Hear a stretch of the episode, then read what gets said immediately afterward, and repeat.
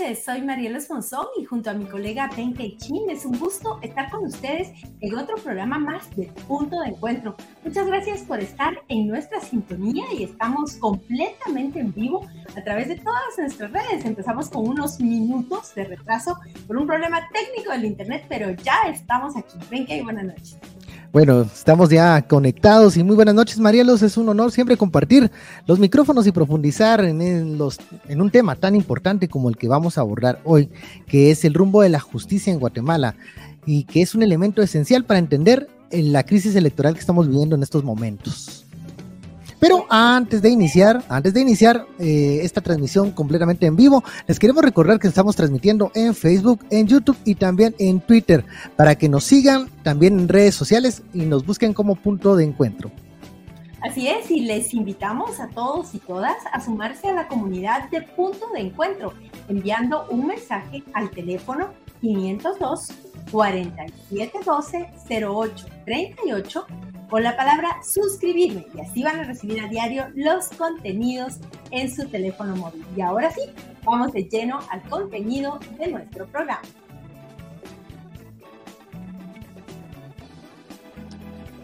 Y hoy, jueves 27 de julio de 2023, en el calendario sagrado Maya Lunar o es el día sí que significa perro o mapache. También simboliza la fidelidad o la autoridad y la ley. Es el guardián de la ley natural y la espiritual. Es el nahual de la justicia. Y por eso es hoy un día propicio para pedir la solución de los problemas ante los tribunales. Y nos pareció increíble a Benke y a mí que sea justamente este nahual, el nahual de la justicia, el que nos acompañe esta noche en que vamos a hablar con dos exfiscales generales y un embajador muy comprometido con este tema de la justicia. Así que, eh, pues increíble, pero las coincidencias no existen, sino que en realidad todo tiene que ver. Momento de empezar con la entrevista semanal de Punto de Encuentro, que como les comentamos, esta noche titulamos ¿A qué juega la justicia en Guatemala? Y sobre esto vamos a conversar esta noche.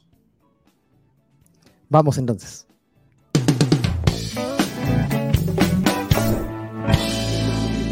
Bueno, llegó el momento de empezar la entrevista semanal, Marielos, en punto de encuentro.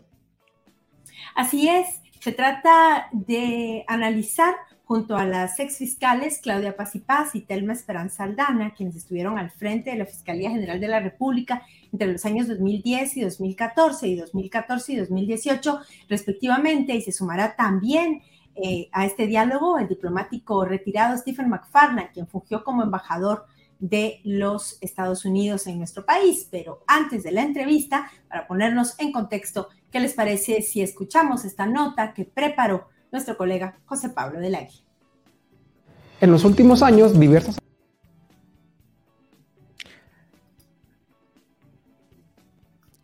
En los últimos años, diversas organizaciones de sociedad civil y organismos internacionales advierten de un retroceso en la justicia en Guatemala derivado de la cooptación de las Cortes y del Ministerio Público.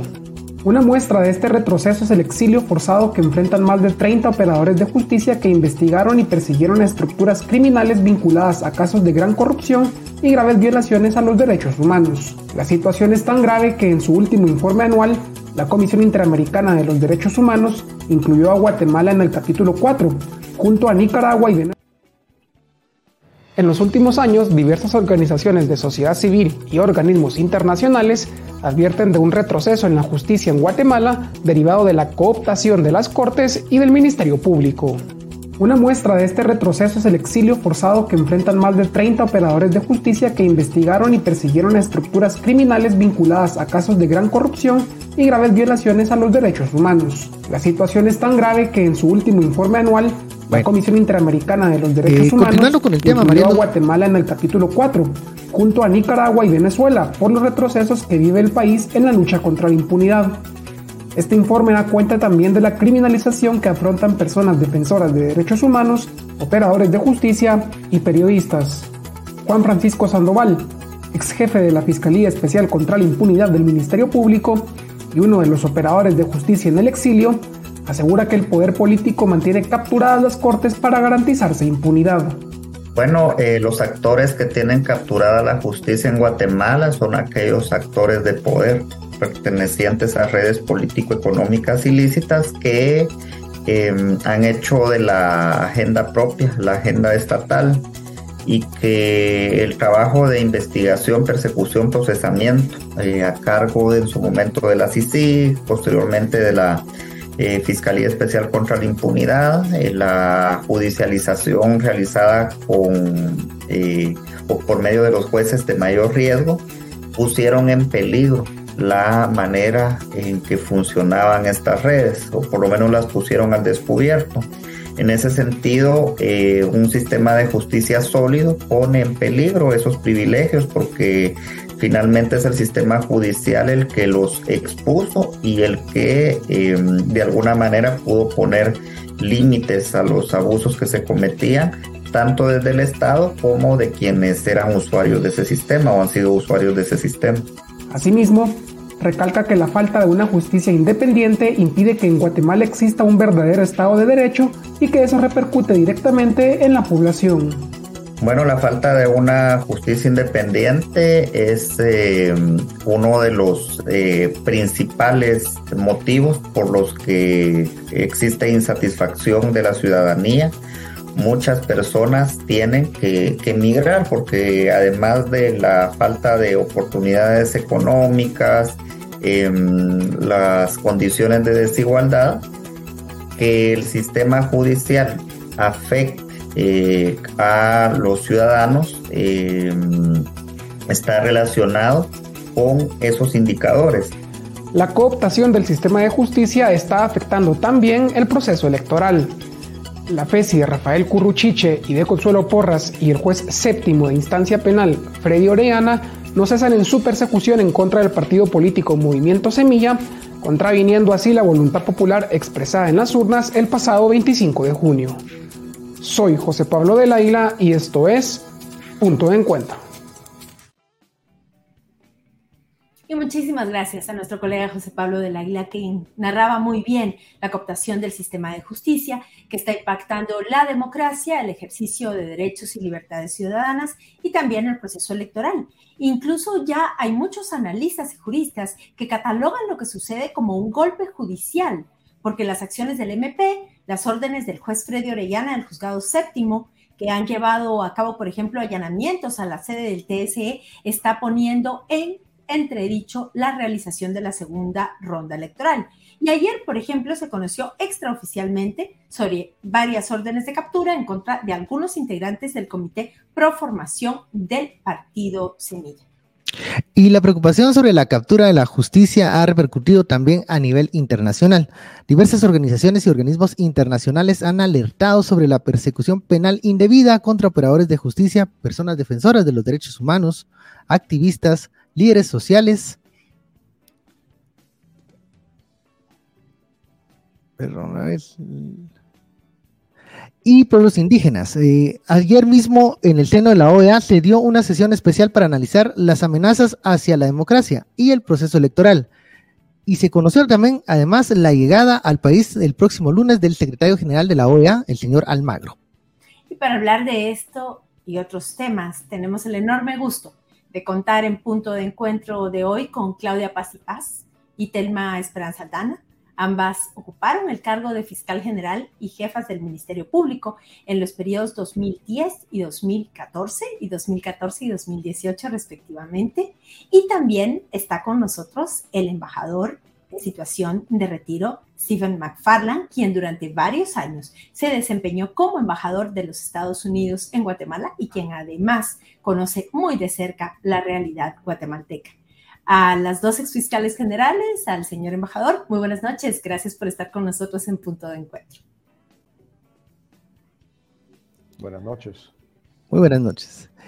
Eh, desde hace algunos años, pero particularmente tras la salida de la CICIG y la reelección de Consuelo Porras como fiscal general del Ministerio Público, eh, existió una transformación palpable, ¿no? Eh, que se evidenció, por ejemplo, en el despido de personal clave de la institución, las rotaciones internas de fiscales e investigadores que llevaban adelante casos de corrupción y graves violaciones a los derechos humanos, y la persecución por la vía penal de operadores de justicia, periodistas independientes y personas defensoras de los derechos humanos. Ustedes mismas han sufrido de este acoso judicial y están en el exilio.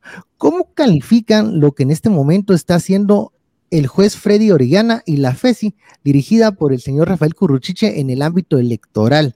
Y ustedes que dirigieron la institución, ¿esto es un ámbito que le compete al MP y a esta fiscalía? Eh, si pueden responder. Eh, comencemos con Claudia. Hola, Ben, buenas noches. Marielos, Stefan, Telma, un saludo muy especial a todas las personas que nos escuchan con un tema que creo que es extremadamente relevante en este momento en el país. Y creo que como, como tú decías, eh, Ben, el Ministerio Público tenía algo muy importante, extremadamente fundamental para su trabajo y era el sistema de carrera. Y lo primero que hizo la fiscal Consuelo Porras fue destruir ese sistema de carrera.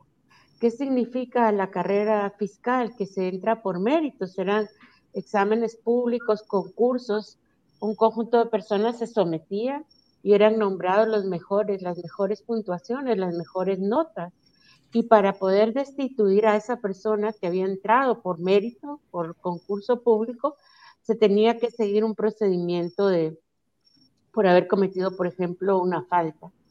Ella lo que hizo fue justamente destituir a las y los fiscales con mayor experiencia y romper la carrera argumentando leyes laborales que no tienen nada que ver, no es la carrera no obedece, garantiza derechos laborales, pero obedece al derecho de las y los ciudadanos a la justicia. Así que ya hay muchos tribunales que han em, reinstalado a estas personas que fueron ilegalmente destituidas, pero eh, siguen los procesos y los recursos y por eso no se han podido reincorporar. Pero con lo que preguntabas de la actuación actual de la Fiscalía, del Ministerio Público, del fiscal Curruchiche y de este juez séptimo, me parece que la palabra que mejor describe esas acciones es la ilegalidad. Se trata de un terrorismo penal. Quieren infundir miedo y quebrar ahora la independencia de otro, de otro poder del Estado, que es el Tribunal Supremo Electoral. Lo que vimos hoy, que se están librando oficios para que envíen los nombres de los digitadores, algo que no tiene nada que ver con la supuesta investigación del partido Movimiento Semilla es para sembrar terror a través del mal uso del derecho penal. Creo que es sumamente preocupante, y Telma, con esto te, te dejo la palabra, que nosotros lo hemos visto venir. Vimos los casos espurios en contra de la fiscal Telmaldana, vimos los casos espurios contra eh, Juan Francisco Sandoval, contra Erika Ifán, contra Miguel Ángel Galvez, y ahora esos casos espurios se están inventando, se están fraguando incluso en contra de un candidato presidencial. O sea, es una gravedad tremenda y es algo que hace muchísimo tiempo se alejó de la legalidad.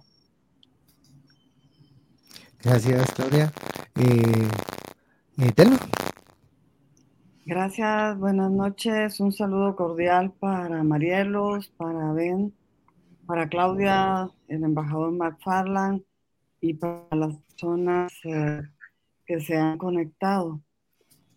Y mm, dando seguimiento a lo que manifestaba Claudia, esto viene a incidir en la debilidad institucional.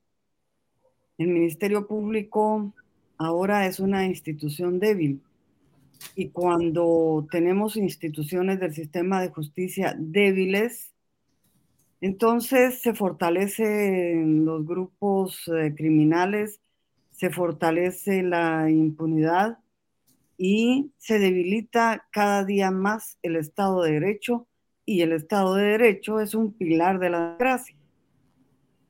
Y a eso agregamos que el Ministerio Público, Consuelo Porras, Curruchiche, los fiscales que les ayudan, el juez Orellana y otros eh, jueces con sus acciones están invadiendo el proceso electoral cuya conducción le corresponde única y exclusivamente al Tribunal Supremo Electoral. es la autoridad máxima que debe de conducir ese, ese proceso electoral y estas personas abusando de su investidura como fiscales y como jueces, le están arrebatando una facultad constitucional al Tribunal Supremo Electoral en perjuicio de la democracia, en perjuicio del derecho de la ciudadanía a elegir. Y es que entonces están violentando la democracia y Guatemala como Estado está incumpliendo con sus obligaciones ante la OEA y mecanismos internacionales. No puede ser que, en esta situación de mm, angustia pueda un candidato a la presidencia de Guatemala tener una campaña electoral pensando que quizá mañana vayan a librar 12 órdenes de captura contra jóvenes que han trabajado en la construcción de un proyecto político, mientras que la otra candidata que ha tenido eh, mucha conexión con, con, los graves problemas políticos y de corrupción que tiene el país, pueda estar con toda la tranquilidad haciendo su campaña electoral. No, no hay condiciones de igualdad y la justicia no debe inmiscuirse en el proceso electoral que le corresponde, insisto, al Tribunal Supremo Electoral. Muy claras ambas eh, fiscales generales. Es un ámbito que no les corresponde. Y precisamente de eso se hablaba ayer, embajador eh, McFarland, en el seno de la OEA. Llamó muchísimo la atención que se haya hecho una reunión em, respecto de Guatemala y que hubo un consenso casi unánime de los países que hablaron de hacer un llamado a respetar el orden democrático, a garantizar el resultado electoral del balotaje. Incluso ya lo decíamos al inicio del programa, viene el secretario general de la OEA porque la situación se está complicando. Escucharon a la presidenta del Tribunal Supremo Electoral en esta sesión. ¿Qué lectura tiene usted sobre el papel en este momento que está jugando el Ministerio Público, la justicia y también el papel que está jugando en este momento la comunidad internacional frente a lo que está sucediendo? Buenas noches, embajada. Muy buenas noches y mis saludos muy respetuosos a las dos fiscales, doña Claudia y doña Telma, y por supuesto a ustedes dos y a todos los que están escuchando el programa.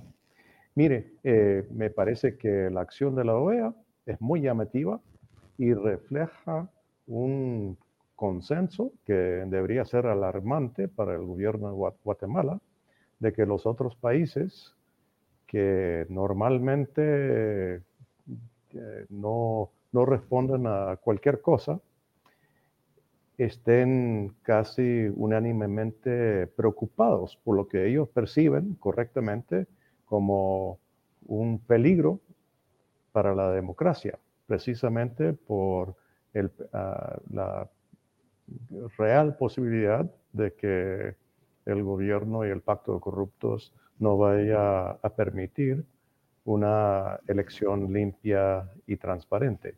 Y utilizando para eso el arma ah, de la ley, de su control del Ministerio Público, y de su presencia en varias partes, varios estamentos del Poder Judicial.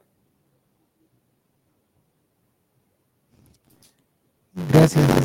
¿Es, usual que esto pase en, al seno de la OEA? ¿Es usual que en el medio de estas situaciones pase y que también Estados Unidos, digamos, en ese marco sea un eh, interlocutor o que vaya llevando, eh, digamos, la voz cantante? Eh, internacionalmente? No es usual. Y yo creo que eh, no es usual, pero esta situación tampoco es usual. Ah, esto no es un caso de, por ejemplo, simplemente un gobierno que le quiere dar un pequeño apoyo al candidato o candidata de su preferencia o de echarle obstáculos, en, algunos obstáculos en el camino. Es, este es el caso de, de un gobierno que ha dado serias indicaciones de que está dispuesto a hacer cualquier cosa, y quiero decir cualquier cosa, para evitar que Semilla y Bernardo Arevalo vayan a competir en la segunda vuelta. Entonces, esto no es eh, de todos los días, eso es eh, bastante inusual lo que está haciendo la OEA y la reacción más encima de otros actores de la comunidad internacional, incluyendo el gobierno de los Estados Unidos. Gracias, embajador.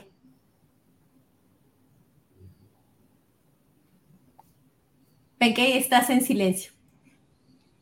Hoy estamos así como tenemos problemas con internet, no, no te escuchamos. A ver ahora.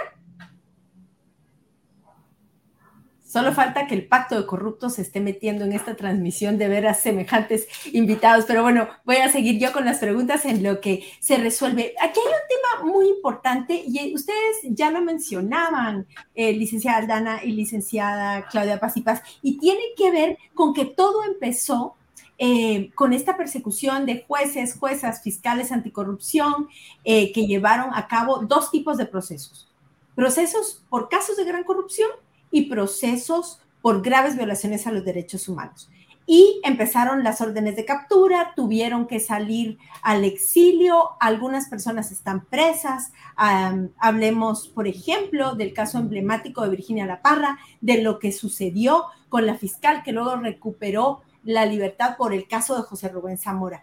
Em, ahora resulta que hay órdenes de captura contra el registro de ciudadanos. Em, la pregunta es, ¿qué relación hay para, para que ustedes nos puedan contar y le pedimos a la doctora Pasipas, ¿qué relación hay entre esta persecución penal sostenida en contra de actores anticorrupción y antiimpunidad y lo que está pasando ahora específicamente con el tema electoral contra incluso puede ser eh, magistrados del anterior Tribunal Supremo Electoral, Claudia.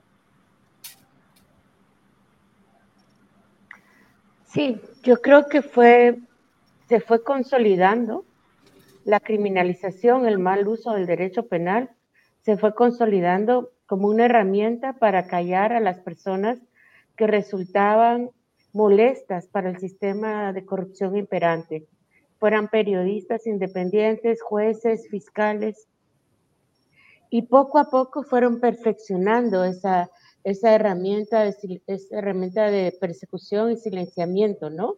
Lo vemos como es, un, es una actuación sistemática. Empiezan con la estigmatización a través de redes sociales, anuncian posibles capturas, fraguan un caso penal, violentan todas las garantías procesales, no se puede acceder al expediente, no, aceptan las recusaciones, siguen conociendo, etcétera, etcétera. Entonces fue todo un, método que perfeccionaron y que para ellos, como en Guatemala no tuvieron consecuencias, tristemente, se hizo como algo normal. Y para, según ellos, el resto del mundo los iba a ver así. Y por eso es tan importante lo que señala el embajador McFarland. Algo totalmente anormal. No se puede cancelar un partido político en medio del proceso electoral antes de la segunda vuelta. Son 14 países de los 34 de la OEA que manifestaron su preocupación sobre lo que está sucediendo en Guatemala y sobre todo sobre los ataques al Tribunal Supremo Electoral. La presidenta del Tribunal Supremo Electoral dijo unas palabras para mí ayer muy, muy fuertes y en realidad angustiantes. Dijo, me preocupa lo que pase de aquí al 20 de agosto, pero me preocupa lo que pase después del 20 de agosto. ¿Y de qué estaba hablando ella? ¿Que los van a criminalizar? Ella piensa que les van a criminalizar como magistrados del Tribunal Supremo Electoral. Claro. No solo al, Tribunal Supremo anterior, sino a este Tribunal Supremo. Y como de, de hecho ocurrió en contra del registrador de ciudadanos y la registradora de ciudadanos en funciones. Quiero decir brevemente, para, darle la palabra a, a, Telma, quiero decir que esa orden de captura es absolutamente ilegal y absurda. La Corte de Constitucionalidad dio una orden, dijo que ese proceso electoral, este proceso electoral tenía que continuar. El registrador no podía cancelar al, movimiento, al partido Movimiento Semilla porque hubiera desobedecido la orden del Tribunal Constitucional. El Tribunal Constitucional ya explicó que sí, esa era su voluntad, esa fue su orden. Entonces, ¿por qué está, continúa vigente la certificación de lo conducente? Por no haber obedecido esa orden ilegal de cancelar o suspender temporalmente, como él dice, la personería jurídica del partido y mucho menos porque va a haber cometido una persona que goza del derecho de antejuicio el delito de obstrucción a la justicia. Entonces ahorita estamos viviendo la anomalía de que siguen pendiendo para generar terror esas dos órdenes ilegales del juez y ni, ni la Corte Suprema ni la Corte de Constitucionalidad las, debería de revocar y no las ha revocado. Gracias, eh, Claudia. Ahora sí me escuchan.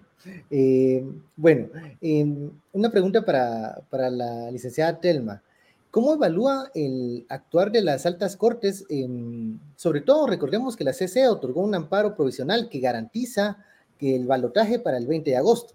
Eso, en primera instancia, pareciera una muy buena noticia, pero no otorga un amparo solicitado por el propio Tribunal Supremo Electoral eh, en este mismo sentido y como para reforzar lo, antes dicho. ¿Cuál es su análisis sobre lo que está jugando la Corte de Constitucionalidad y la CSJ?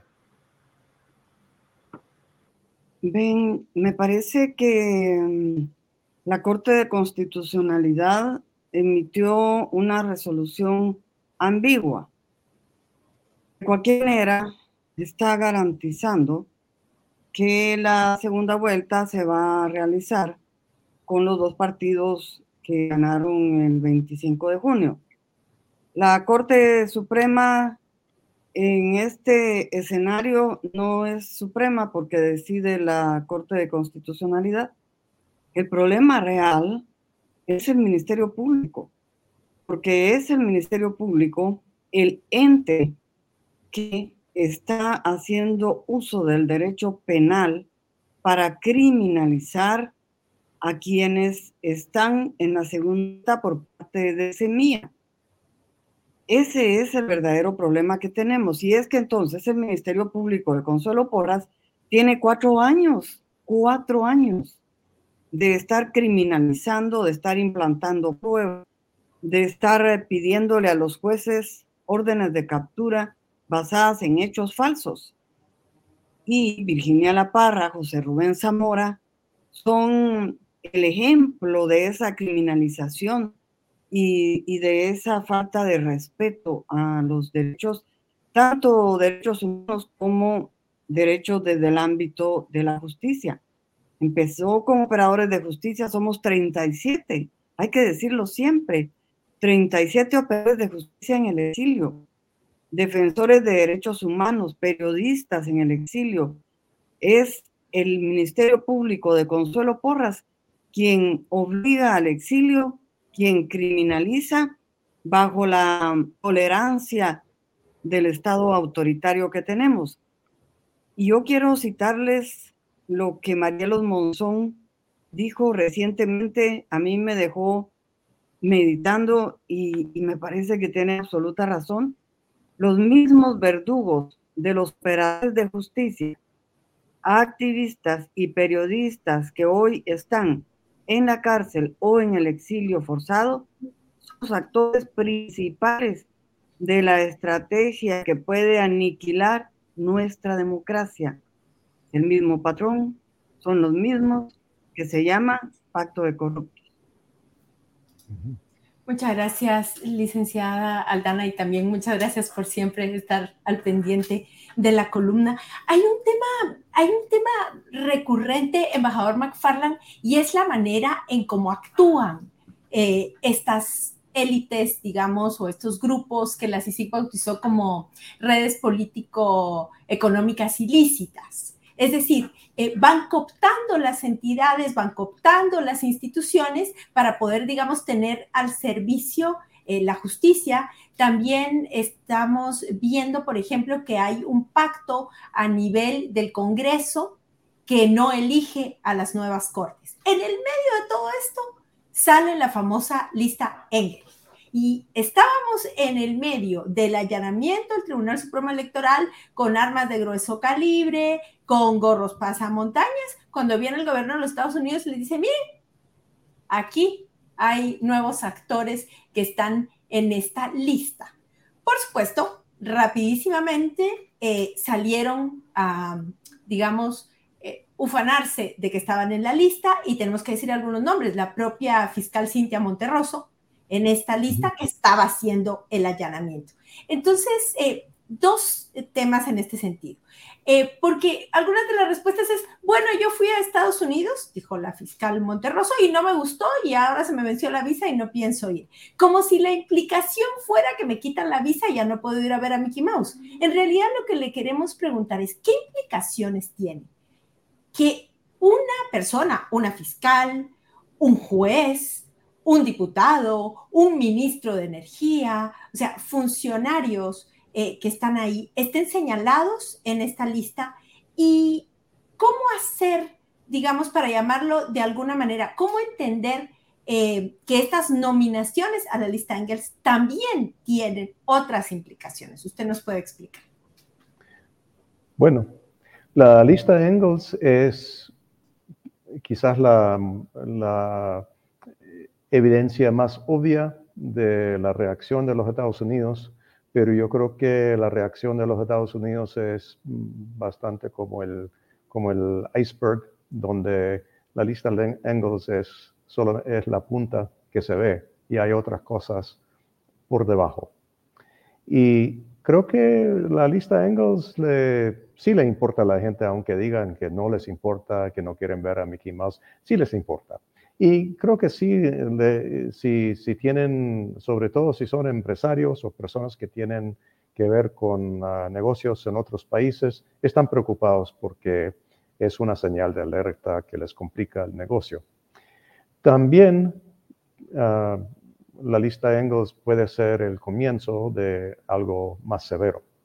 Puede extenderse a otros miembros de sus propias familias o redes y puede agravarse en el sentido de que podría ah, convertirse en una designación bajo el OFAC del Departamento de Tesoro, que es algo que muchos de los empresarios temen. Entonces, creo que sacar la lista señala que Estados Unidos está bastante preocupado y que está dispuesto a hacer aún más de lo que ha mostrado hasta el momento.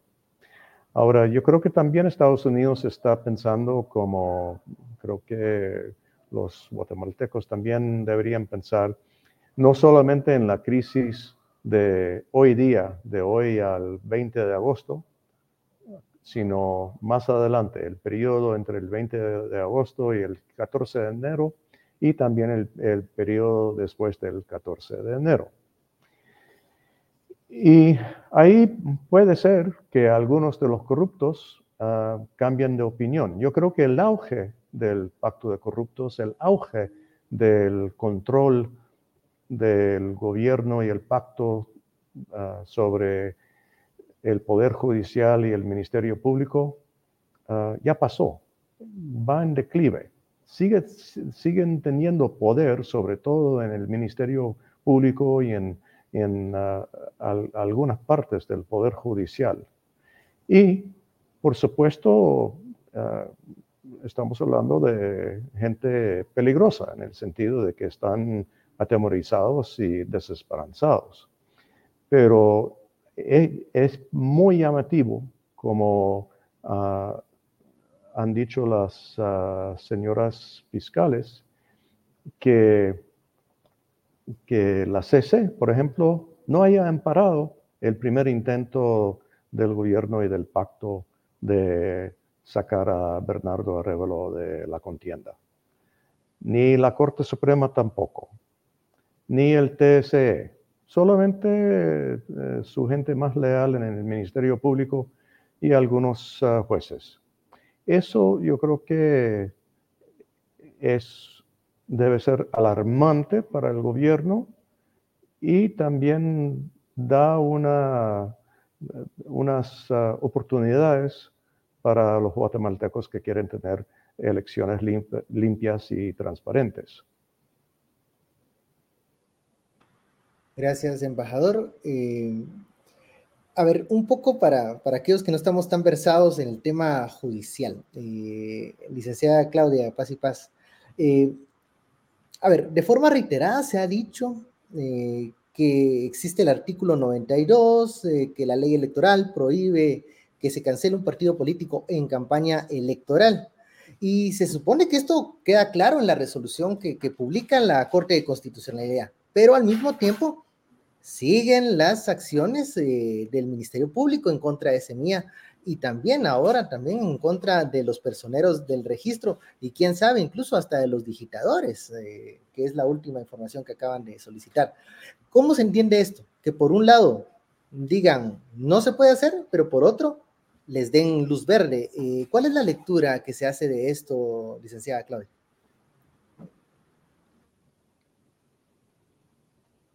en derecho, eso no se puede entender, porque la ley electoral y de partidos políticos es una ley constitucional. Es, tiene un rango superior, cualquier estudiante de derecho te lo diría, ¿no?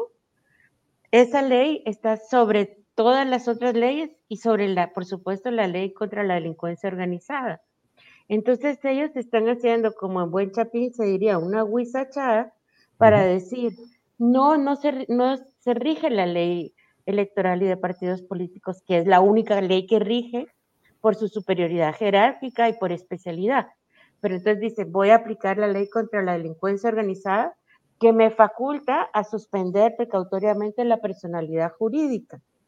Pero ni, los supuestos delitos que se le imputan al partido Movimiento Semilla caben dentro de la ley dentro de la ley contra la delincuencia organizada están forzando eh, incluir el lavado de dinero, ni tampoco en su caso, si así fuera, se aplicaría porque estamos en un momento electoral y porque eh, la ley, esta otra ley expresamente excluye esa posibilidad. Entonces, como abogada, no, no te lo puedo explicar porque no, no tiene ningún fundamento legal. Es un ejercicio abusivo del poder. Y es un ejercicio abusivo del poder que han estado haciendo, como hemos venido diciendo, desde que la fiscal Consuelo Porras está al frente del Ministerio Público. Por eso es que estos otros órganos tienen que revocar, decirle al juez, usted tiene que revocar eso, porque esto es absolutamente, absolutamente ilegal. Además, y creo que esto es algo muy importante, y lo decía creo que el embajador de Bolivia ayer en la sesión del Consejo Permanente, esta no es la primera vez que el Partido Movimiento Semilla concursa en un proceso electoral. Eh, ya, ya habían revisado si era legítima su inscripción, ya había estado en las elecciones anteriores, llevó diputados al Congreso y justo durante el proceso electoral, cuando pasan la segunda vuelta, Dios mío, encontramos que hay cinco mil firmas falsas. Es, es ridículo. Cualquiera que lo ve desde fuera dice, esto es imposible, están matando la democracia, están ignorando la voluntad del pueblo expresada en las urnas, pero tristemente la cooptación de, las distintas instituciones ha permitido que jueces como este juez séptimo se atrevan a hacer eh, estas aberraciones jurídicas. Gracias, doctora Paz y justamente le vamos a preguntar eso a la licenciada Telmaldana, porque resulta que ella era la candidata presidencial de ese día. Fue fiscal general, era la candidata y resulta que no pudo participar y se quedó eh, sin participar por precisamente eh, todas estas maniobras. Entonces, licenciada Aldana, preguntarle precisamente eso y también la relación que usted ve y si quiere opinar el embajador McFarland y la doctora Paz y Paz respecto de qué relación hay que no dejen participar a Telmaldana, después no dejaron participar a Telma Cabrera, ni a Roberto Arzú, ni a Pineda, ahora quieren sacar a Semilla. Em, ¿Qué relación hay entre los procesos de elección a fiscal general, el que las cortes no hayan sido renovadas y que sigamos con la misma corte y no se elijan, y esto que ha pasado en las comisiones de postulación, que hasta Valdizón escribió una carta a la CICIG diciéndole, mire, es que así fue como nos repartimos la corte. Y ahora, bueno, ahora dice que no lo escribió, pero bueno, entonces quisiera escuchar su opinión, licenciada Dana. Empecemos. Gracias, Marcos.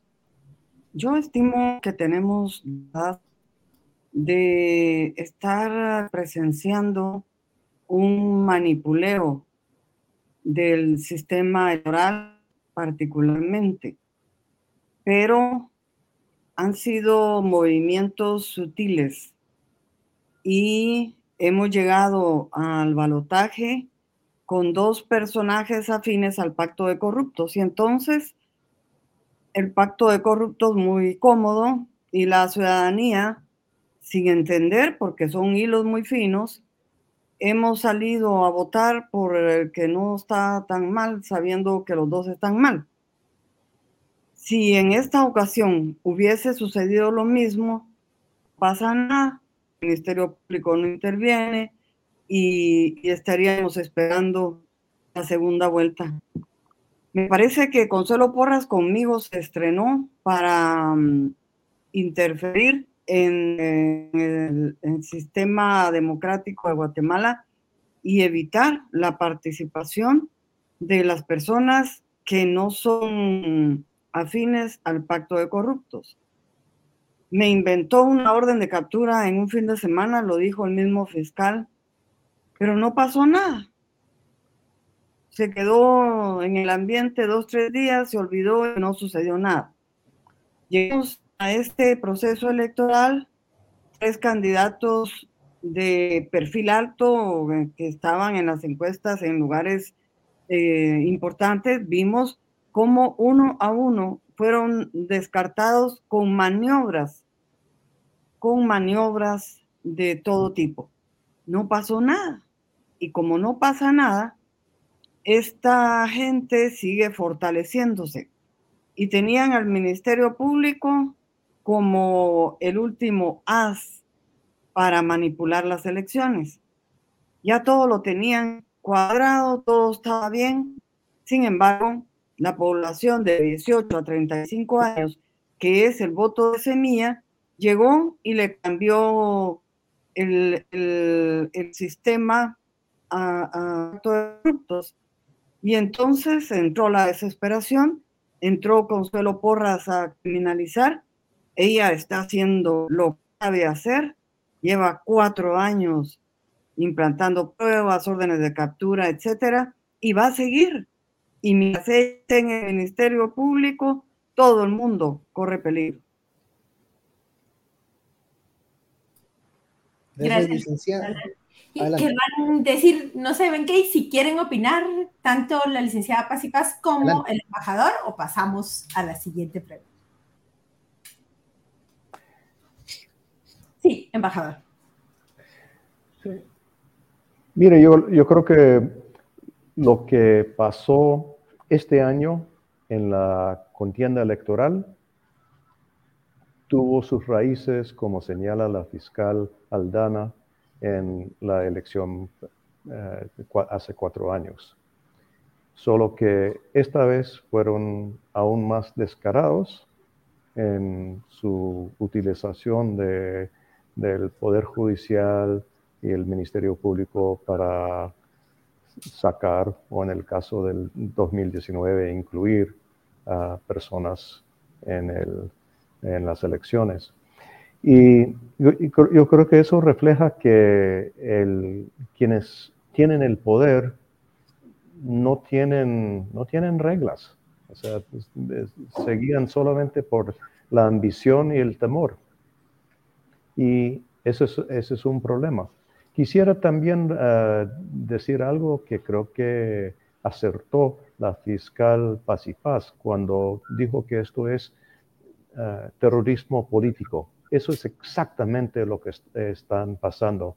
El Ministerio Público no está investigando y acusando pensando que eventualmente van a, van a ganar su, su ah, sentencia en la Corte Suprema o la Corte Constitucionalidad. No, lo que están pensando en, es en, los siguientes cuatro, en las siguientes cuatro semanas para ver a cuánta gente puede amedrentar pensando que si ellos no hacen lo que quiere el gobierno, van a ir para el bote. Gracias, embajador. Em, sigo con una pregunta con el embajador. Em, hoy eh, se supo que un funcionario de la administración Biden se entrevistó con los candidatos que pasaron al balotaje y, esta comunicación, este interés eh, de la comunidad internacional y en especial de Estados Unidos, ¿qué, ¿qué, nos dice respecto a el seguimiento que le están dando al proceso electoral y qué más podrían hacer eh, más que estos acercamientos que ya han hecho los eh, funcionarios de la administración del presidente Joe Biden con, los, con ambos candidatos? Mire, creo que es muy positivo que, que estén en contacto con los dos candidatos y los uh, dos partidos, uh, porque los dos son, son candidatos legales en estas elecciones. Y Estados Unidos tendría que trabajar con la persona que salga electa en elecciones transparentes y limpias. ¿Qué más podría hacer Estados Unidos? Estoy seguro que mantiene uh, contactos confidenciales con una amplia gama del escenario político de Guatemala y económico también y de otros sectores también. Estoy seguro que está en, eh, en, permanente contacto con otros países que están interesados y con la OEA, Naciones Unidas. Y yo pienso uh, que también están estudiando, ya han estudiado ¿qué más pueden hacer si hay una descomposición de este proceso electoral? Porque eso, una descomposición uh, producto de, un golpe judicial, lo que sería un atraco judicial, eh, eh, también tiene implicaciones para los intereses y seguridad de, los Estados Unidos. Y Estados Unidos tiene razón en preocuparse. Creo que es positivo que Estados Unidos haya adoptado esa posición uh, y vamos a, ver, uh, vamos a ver qué pasa. Yo creo que, sin embargo, que, que el, el rol primordial uh, lo ejerce no los Estados Unidos, no otros países, no, no sino el, el pueblo de Guatemala, aún por encima del pacto de corruptos. Y efectivamente ahí están en las calles la ciudadanía. Ahora las últimas tres preguntas que tenemos en honor al tiempo y sabemos de su, de su agenda apretada de los tres, eh, van a ser precisamente para, para las dos exfiscales y para el embajador. No hemos hablado de un actor eh, de esta crisis, el sector empresarial. El uh, papel del empresariado para algunos mantiene un perfil que se puede tomar como discreto, eh, para otros eh, están ya partidos, es decir, hay señales contradictorias en el medio del tema empresarial y para otros todavía el Ministerio Público y la fiscal Consuelo Porras y el fiscal Corrupiche tienen un apoyo en el sector empresarial y por eso todavía se sienten fuertes. La pregunta es, ¿qué papel ven ustedes en todo esto del sector privado organizado o del sector empresarial de Guatemala? ¿Y qué otras cosas eh? ¿Es posible pensar que pueda ser un actor para resolver la crisis, doctora Pasitas?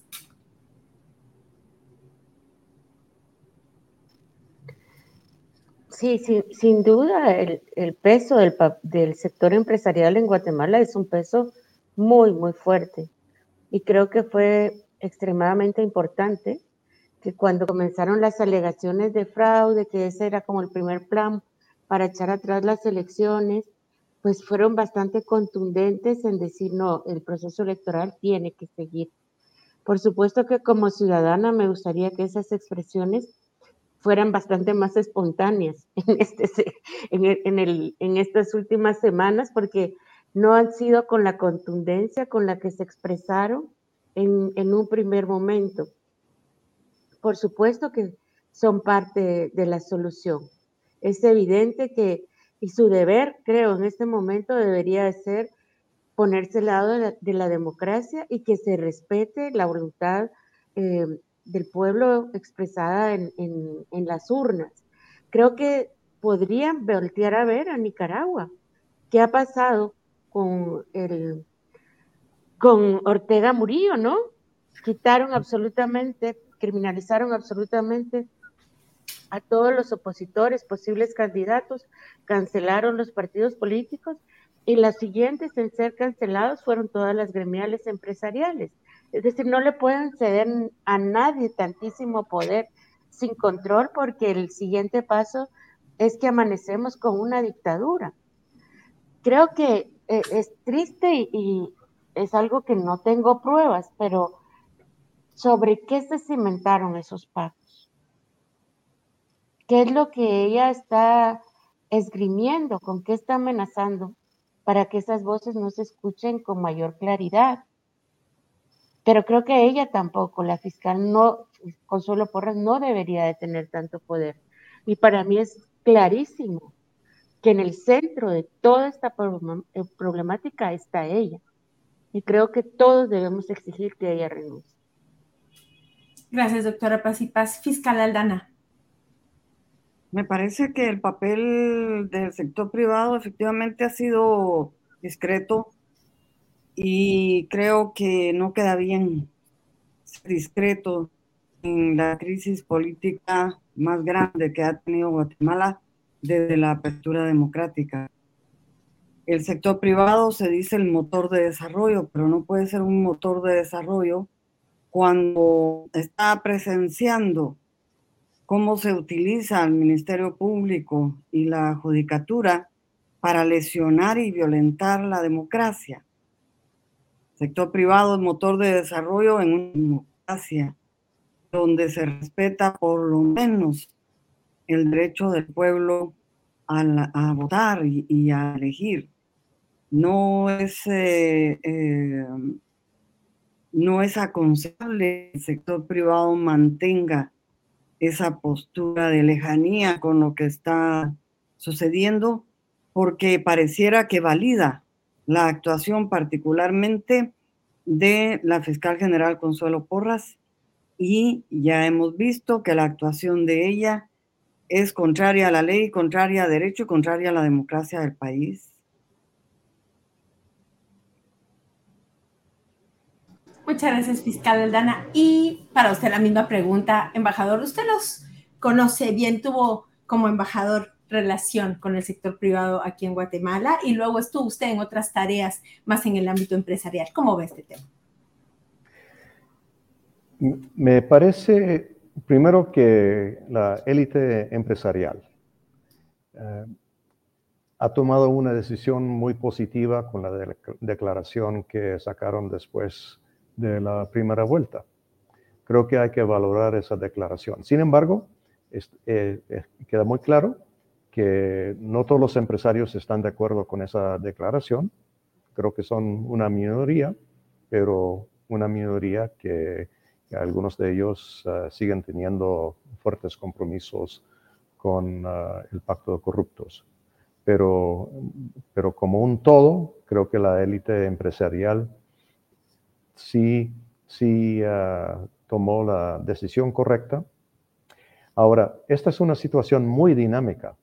No me puedo imaginar todas las presiones que están ejerciendo Yamate y sus aliados, el resto del pacto corruptos, sobre ellos, porque ah, y, el arma del, ah, del, Ministerio Público que se utiliza hoy contra Semilla puede utilizarse mañana ah, contra algunos de ellos. pero yo creo que hay que valorar su decisión y como ha dicho la fiscal Aldana, pueden y deben ser parte de la solución.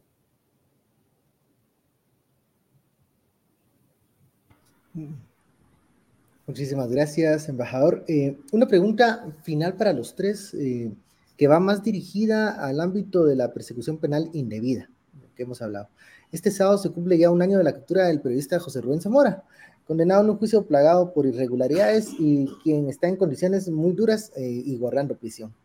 Eh, también se conoce que se está acelerando el retiro de la inmunidad contra el juez Carlos Giovanni Ruano. Y ayer un juzgado dictó una medida sustitutiva en el segundo caso contra la exfiscal eh, Virginia La Parra, que no puede hacerse efectiva porque tiene otros procesos pendientes. Esto se hizo dado el pronunciamiento del Comité contra la Tortura de la ONU. Eh, ¿Qué nos dice eh, la prisión y el exilio forzado de periodistas fiscales y jueces independientes y creen que esto puede cambiar con un resultado mm, en el balotaje? Comenzamos con la licenciada Claudia.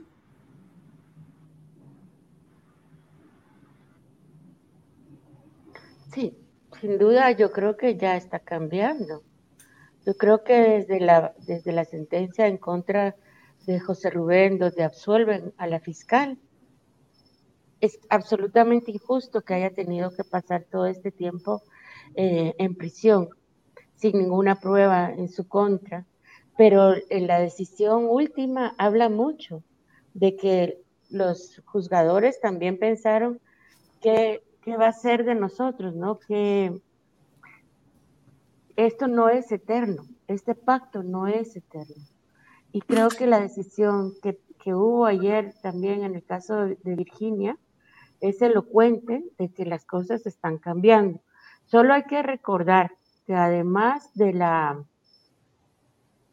de la decisión del grupo de trabajo que me parece importante y muy oportuna, el único que ahí no está en la lista Engels era la defensa y el juez, ¿verdad? Porque los otros personajes estaban en la lista Engels. Entonces, esa es una señal de la, que pueden decir, no, no me importan las sanciones. Pero este señor Lester Castellano es...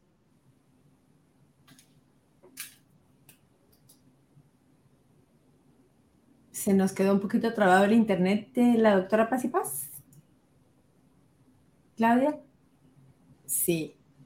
Bueno, y ahí solo vamos a agregar ahí que además Lester Castellanos dice que no es nadie el, el Comité contra la Tortura de la ONU cuando piden esta, esta liberación de Virginia La Parra. Pero bueno, sigamos con esa pregunta de Ben Kay. Esperemos que Claudia se pueda sumar.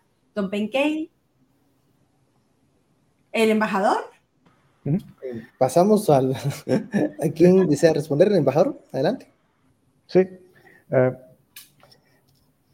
Sí. Por supuesto, me parece que dependiendo del resultado de las elecciones, el ambiente judicial puede variar. No porque, o sea, la ley sigue siendo la ley, los instrumentos siguen siendo los instrumentos, pero ahorita la justicia, sobre todo el Ministerio Público, está supeditado a a las ambiciones ah, políticas del presidente Yamatei y el pacto corruptos. Si llega otra persona a la presidencia, eso va a alterar el cálculo político.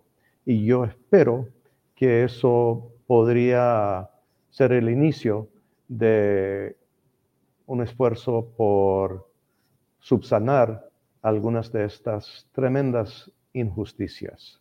Y aquí una declaración de solidaridad y de respeto para mi amigo José Rubén Zamora. Gracias, embajador. Eh, licenciada Telma. Debemos recordar que tenemos un gobierno autoritario en este momento. Tiene el control de todo, por eso es autoritario que mm, tenemos la oportunidad el 20 de agosto de dejar atrás ese gobierno autoritario si razonamos nuestro voto, si nos uh, inclinamos por eh, la opción antisistema. Y ahí podemos empezar a transitar por el cambio, que va a llevar mucho tiempo, es cierto, pero mm, hay una posibilidad de retomar el camino de la democracia nuevamente. Me parece que en las urnas puede estar la, posibilidad de debilitar al pacto de corruptos. Pues queremos agradecerles muchísimo al embajador Stephen McFarland, quien estuvo en Guatemala fungiendo como embajador de los Estados Unidos, a la licenciada Telma Esperanza Aldana, quien fue fiscal general, y a la doctora Claudia Paz y Paz, también fiscal general, una después de la otra, Primero Claudia, luego Telma y ahora, bueno, caímos en lo que caímos, pero como siempre decimos, florecerás Guatemala. Muchísimas gracias a los tres por haber estado con nosotros y vamos a la parte final del programa Embajador. Licenciada Aldana, muy buenas noches. Muchas gracias. Buenas noches.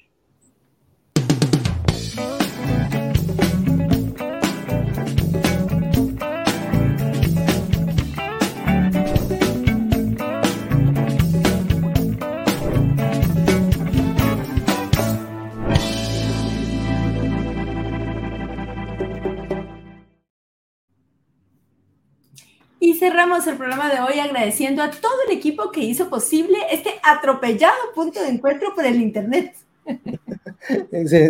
hoy falló todo, pero también eh, cumplimos, aquí estamos. Aquí estuvo. Y además muchísimos mensajes, eh, Benkei. Felicitaciones desde Argentina, desde México, migrantes eh, guatemaltecos en Estados Unidos, así que tenemos muchísimos mensajes y les agradecemos estar en nuestra sintonía. Bueno, eh, como acabamos de escuchar, tuvimos la presencia de las exfiscales, eh, jefas del Ministerio Público, la licenciada Claudia Paz y Paz y también la licenciada Tel Maldana, quienes también profundizaron en este tema tan eh, interesante como es la justicia y su impacto en esta crisis electoral actual. Claro que sí, bueno, un placer haber estado con ustedes. Muchísimas gracias por habernos seguido a lo largo de este programa. Lo pueden escuchar también a partir de mañana por las plataformas de Spotify, eh, Google Podcast y Apple Podcast. Y como todas las noches y siempre decimos, muchas gracias, Ben Kay, por haber estado compartiendo estos micrófonos y hasta otro punto de encuentro. Así es, nos vemos.